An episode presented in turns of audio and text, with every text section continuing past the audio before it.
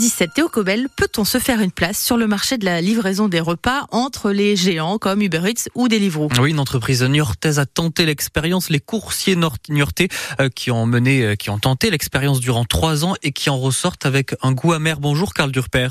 Bonjour. Alors vous êtes le gérant des coursiers nortiers. Vous venez d'annoncer que vous allez abandonner ce service de livraison de repas du restaurant au client. Euh, pourquoi ce n'était pas rentable?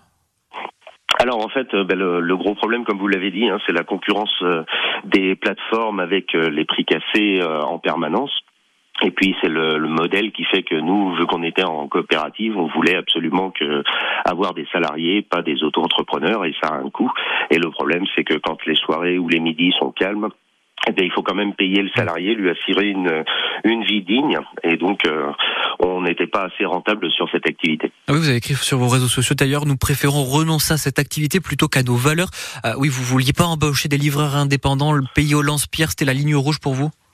Exactement, tout à fait. Nous, on préfère se dire, ben tant pis, si euh, c'est pas euh, rentable sur cette activité, on va laisser ça aux grandes plateformes et nous euh, se concentrer en fait sur les activités rentables pour pouvoir garantir d'avoir des salariés qui sont payés normalement, qui ont le droit au congé payé, aux arrêts maladie s'il leur arrive quelque chose. Alors justement, vous, vous avez réorienté l'activité. C'est une page qui se tourne de la livraison des repas du restaurant client. Désormais, vous allez faire quoi exactement?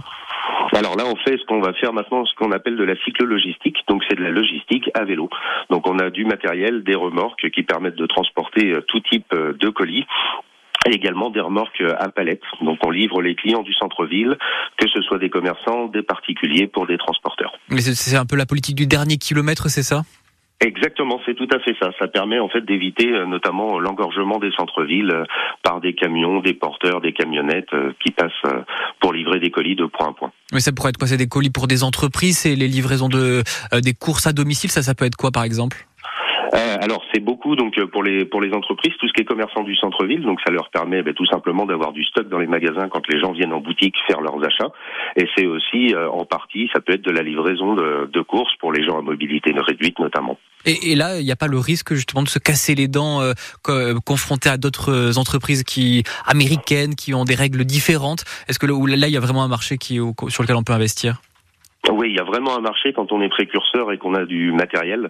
Après, euh, les plateformes américaines tentent de se lancer dans le colis, mais pour l'instant, vu qu'ils sont qu'avec des auto-entrepreneurs, ils n'ont pas forcément, euh, les auto-entrepreneurs n'ont pas forcément l'équipement en fait pour réaliser mmh. ces prestations. Et vous, vous l'avez là aujourd'hui, vous avez combien de salariés?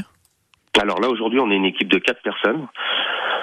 Et on a euh, trois, quatre, quatre remorques et six, six vélos à disposition pour les distributions. Ah, merci beaucoup, Carl Durpar. On vous souhaite bonne chance pour du coup cette nouvelle activité. Je rappelle que vous êtes euh, le gérant des coursiers nortiers. Merci beaucoup.